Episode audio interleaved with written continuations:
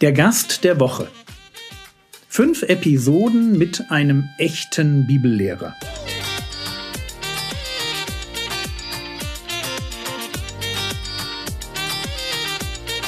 Theologie, die dich im Glauben wachsen lässt, Nachfolge praktisch, dein geistlicher Impuls für den Tag.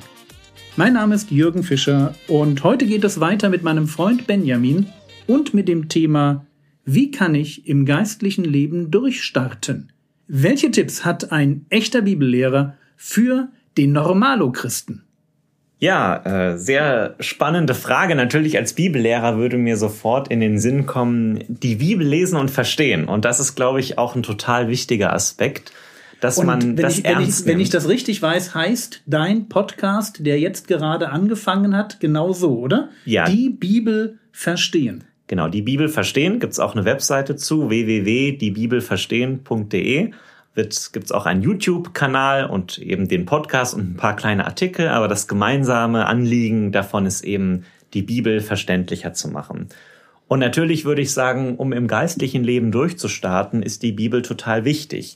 Es ist total wichtig, die Bibel zu verstehen und davon Nahrung zu beziehen, neu begeistert zu werden von Gott, auch Orientierung zu bekommen, wie ich Sachen zu bewerten habe, wie ich zu leben habe.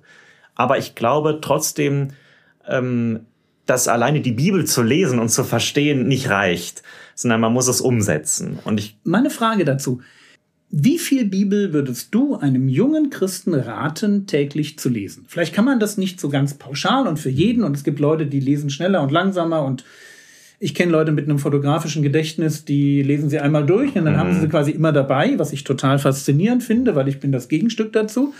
Aber jetzt mal so die Frage, wenn jetzt jemand so anfängt, was würdest du sagen?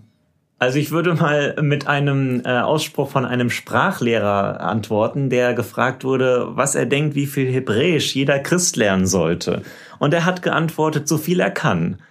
Also natürlich ist es gut, ähm, ja, das einfach in sich aufzusaugen, aber es darf nicht krampfhaft werden. Also in dem Moment, wo ich meine, ein Pensum erfüllen zu müssen und es dann nur noch deswegen mache, dann nehme ich mir eigentlich die Lust auf die Bibel.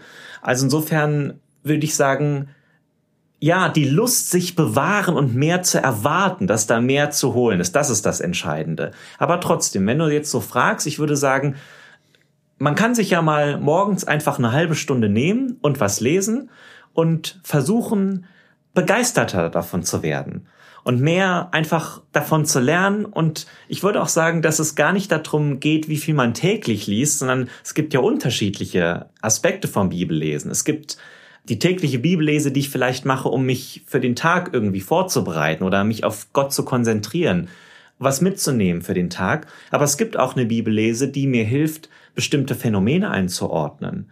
Was mache ich denn, wenn ich bestimmte Fragen habe in unserer Zeit? Was, was mache ich denn, wenn ich verstehen möchte, was, was es mit globalen Veränderungen in der Welt auf sich hat? Da kann mir das mir helfen, da mal in die Bibel zu gucken. Das mache ich aber hoffentlich nicht morgens vor einem Tag eine halbe Stunde, sondern da nehme ich mir vielleicht nachmittags mal Zeit. Oder ich will vielleicht mal für die Gemeinde ein Buch verstehen, was gepredigt wird oder was im Hauskreis durchgenommen wird. Und das will ich intensiv verstehen. Also ich glaube, die Bibel hat so, so einen großen Wert für unser konkretes Leben, für das praktische Leben, dass es sich lohnt, aus ganz verschiedenen Gründen, auch zu ganz verschiedenen Zeiten einfach reinzuschauen. Gut, also Bibellesen war das eine, aber du wolltest schon weitermachen. Ich habe dich nur aufgehalten. Was kommt dann noch? Genau, also was für mich total wichtig ist für das geistliche Leben und was ich immer wieder als total hilfreich und wertvoll erlebe, ist, ähm, mit Gott und Jesus meinen Alltag zu leben und zwar ganz bewusst versuchen, ihn nicht auszuklammern. Das ist für mich eigentlich ja so eins der, der Schlüssel, der, der Schlüssel, wie mein geistliches Leben gut wird oder auch der Knackpunkte, wenn es gerade nicht gut ist. Das heißt eben die Bereitschaft, alles, was ich erlebe, was ich tue, mit Gott zu machen. Wenn ich einen Parkplatz suche, nicht zu denken, oh, ich muss jetzt den Parkplatz finden, damit ich schnell da und da hinkomme und noch das und das schaffe, sondern einfach innerlich zu sagen, Herr Jesus, ich wünsche mir jetzt einen Parkplatz, hilf doch, dass ich jetzt einen finde und nicht zu denken, ach, das ist für Jesus wahrscheinlich eh viel zu lächerlich, das interessiert ihn jetzt gar nicht. Sondern gerade in den kleinen Dingen meines Lebens, ähm, oder wenn ich, ich manchmal habe ich Situationen, dann, keine Ahnung, dann fahre ich im Zug und dann denke ich mir, oh, wo setze ich mich denn jetzt hin? Will ich mich jetzt echt da hinsetzen? Und äh, dann traue ich mich vielleicht nicht. So lächerliche kleine Gedanken oder so. Und dann, dann bete ich einfach, äh, Herr Jesus, hilf mir doch jetzt, dass mir das nicht so unangenehm ist oder so. Und dann entwickelt sich vielleicht was ganz Tolles draus. Also gerade in den kleinen Dingen, die wir alle haben, die kleinen Gedanken, die einfach mit Gott zu denken, vor Gott zu denken. Den Gedanken finde ich super. Ich habe irgendwann mal für mich Sprüche drei dieses auf all deinen Wegen erkenne nur ihn. Hm. Da steckt die Verheißung drin, dass ich wirklich auf allen Wegen, egal was mir gerade über den Weg läuft, auf dem Weg, dass ich überall Gott erkennen kann, dass das in meiner Beziehung zu Gott ein Plus sein kann, mhm. wenn ich die Situation mit Gott durchlebe. Mhm.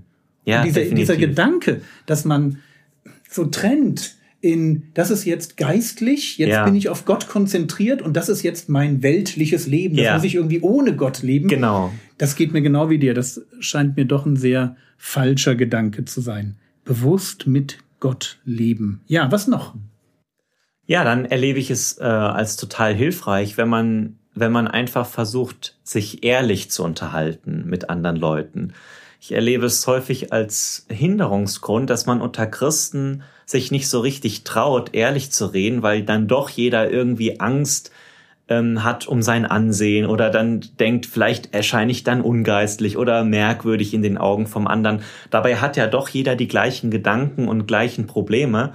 Und, und wir sind merkwürdig. Ja, das kommt ja noch dazu. Genau, ja. Das, und das weiß ja genau. auch jeder. Ja, genau. Und äh, da erlebe ich es als total hilfreich, wenn man sich einfach mal offen austauscht. Und ich glaube, jeder kennt dieses Gefühl, dass man mal so ein Gespräch hatte, was total offen war und dann beide Seiten gedacht haben, ach krass, dir geht es auch so, ach ja, Wahnsinn, auch gut, dass wir uns da mal drüber ausgetauscht haben. Aber das könnte man ja eigentlich noch viel häufiger haben und das ist eigentlich was, was irgendwie total schön wäre und was auch total hilfreich ist.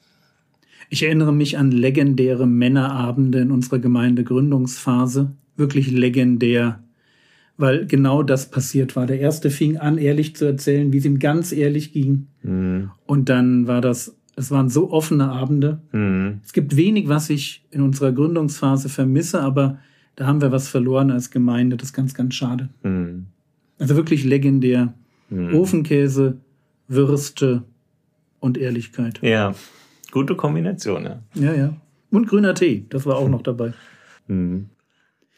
Ja, also die Bibel, der bewusste Umgang oder das bewusste Leben mit dem Herrn Jesus, ehrlich sich unterhalten. Noch ein letzter Punkt, wo du sagst, darauf achten wäre richtig gut. Ähm, sich neue Nahrung suchen, sich neue ah. Impulse zu holen. Okay. Nicht immer in den gleichen Spuren zu gehen, nicht immer den gleichen Trott, sondern das lebendig zu halten, indem man sich mal neuen Input holt. Für mich funktioniert das häufig übers Lesen dass ich mir neue äh, Sachen äh, ja hole und lese einfach interessante Sachen. Das ist, muss nicht bei jedem so sein. Das, also für viele ist es tatsächlich auch so, dass das Gespräch mit anderen gerade diesen Input gibt. Aber ich glaube, es ist total wichtig, immer mal wieder über seinen Tellerrand rauszuschauen. Auch mal zu schauen, wie geht's Christen in anderen Ländern oder mal äh, auch Bücher aus anderen Ländern zu lesen, mal gucken, wie wie denken andere Christen über dieses und jenes, sich einfach oder mal auf neues Terrain zu wagen, sich mal mit Sachen, meinetwegen auch von der Bibel zu beschäftigen, mit denen man noch nicht so viel Berührung hatte. Das erlebe ich als total ähm, hilfreich, weil das so neue Impulse gibt. Und das zeigt irgendwie, dass die Welt doch noch größer ist als das, die eigene Suppe, in der man oft so schwimmt. Oh ja, oh ja. Ich mache das ähnlich. Ich schaue mir unglaublich gern interessante Interviews auf YouTube an, mhm, genau, wo ja. Bibellehrer, die ich sehr schätze, dann Gäste einladen, von denen ich noch nie etwas gehört habe. Und plötzlich wirft man so eine Stunde lang einen Blick in eine Welt hinein, wo man sagt, wow, das macht er jetzt schon ein ganzes Leben lang und ich habe noch nie davon gehört. Ich, Eben, ich genau, weiß ne? überhaupt nicht, dass es, dass es das Thema gibt. Genau, ja. Und ich denke auch, was wir ganz am Anfang hatten, dieses, wo du sagtest, dass man denken darf, das wird dadurch auch unglaublich gefördert. Ja, definitiv, ja, erlebe ich auch so. Vielleicht zum Schluss noch ein Wort an die über 50-Jährigen. Ich meine, du bist da noch ein bisschen hin, du hast da noch ein bisschen Luft, aber ich vermute mal, jetzt, weil du aus der, ich nenne das immer Brüderszene kommst, triffst du doch auch auf viele ältere Geschwister. Ja, klar. Und ich denke, du wirst auch ein Stück weit mit der, der Not dieser älteren Geschwister konfrontiert. Mhm. Hast du für sie vielleicht noch ein Wort, wo du sagst, das wäre mir wichtig, wenn ich so aus den, ja, aus den Erfahrungen der letzten Jahre mhm. ein Tipp für das geistliche Leben gerade von älteren Geschwistern oder auch gerne zwei? Ich glaube, dass es besonders wichtig ist, dass man gerade dann, wenn man schon vieles gesehen und erlebt hat und auch seine, seine Denkpfade so hat, in denen man Sachen einordnet und beurteilt, dass die Stabilität, die ja gerade reifere Christen auszeichnet, behält, aber trotzdem eine gewisse Flexibilität zulässt. Ich erlebe ältere Geschwister als unglaublich hilfreich und auch vermittelnd und ähm, inspirierend, die sich diese gewisse Flexibilität bewahrt haben, die sozusagen nicht starr geworden sind, aber trotzdem stabil sind, also die ein fester Orientierungspunkt sind, aber gleichzeitig offen sind, auch in, in weniger wichtigen Fragen, ähm, vielleicht Fragen, wie man Gemeinde lebt oder tatsächlich Fragen, die für unser Glaubensleben nicht wirklich entscheidend sind, welche Farbe die Stühle haben oder so, einfach flexibel sind und ähm, sich auch ja auch bereit sind, sich auf die Denkwelt von jungen Leuten einzulassen. Das erlebe ich als unglaublich hilfreich für junge Leute, aber auch für ältere Leute, ähm, weil sie dann profitieren. Man profitiert dann gegenseitig voneinander. Und das wünsche ich mir für mich einfach, dass ich, dass ich so eine Flexibilität ähm, habe und, und auch behalten kann, wenn ich älter werde. Ja, und das ist wahrscheinlich so, dass wir es tatsächlich leichter haben, an der Stelle kommen auch psychohistorische Phänomene natürlich zum Tragen, dass mhm. gerade die alten Geschwister, die zum Teil den Krieg noch miterlebt haben, ja. sehr sicherheitsbedürftig sind, ja. weil da auch in der Vergangenheit eben ein Mangel an Sicherheit war. Was auch verständlich ist. Ja, und wo ich auch denke, dass wir als Jüngere, und ich ziehe mich da mal rein, weil ich so ein bisschen jung gebliebener bin, ja.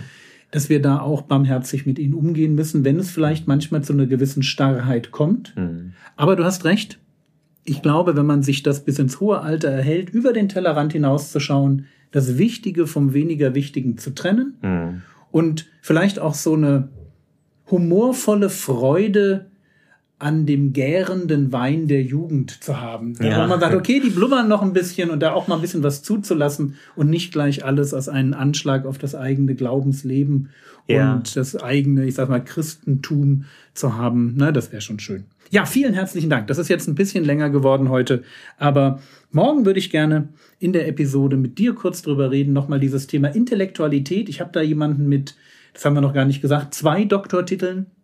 Du hast ja auch einen Doktortitel in Mathematik. Mhm. Wie schaffst du diese Spannung auszuhalten? Ja, Intellektualität zu Glaube, wo viele Leute sagen, Glaube, da muss man springen, das ist irgendwie so, da hat der Intellekt nichts verloren. Wie geht das? Aber das machen wir morgen. Gerne. Vielen Dank. Der Herr segne dich, erfahre seine Gnade und lebe in seinem Frieden. Amen.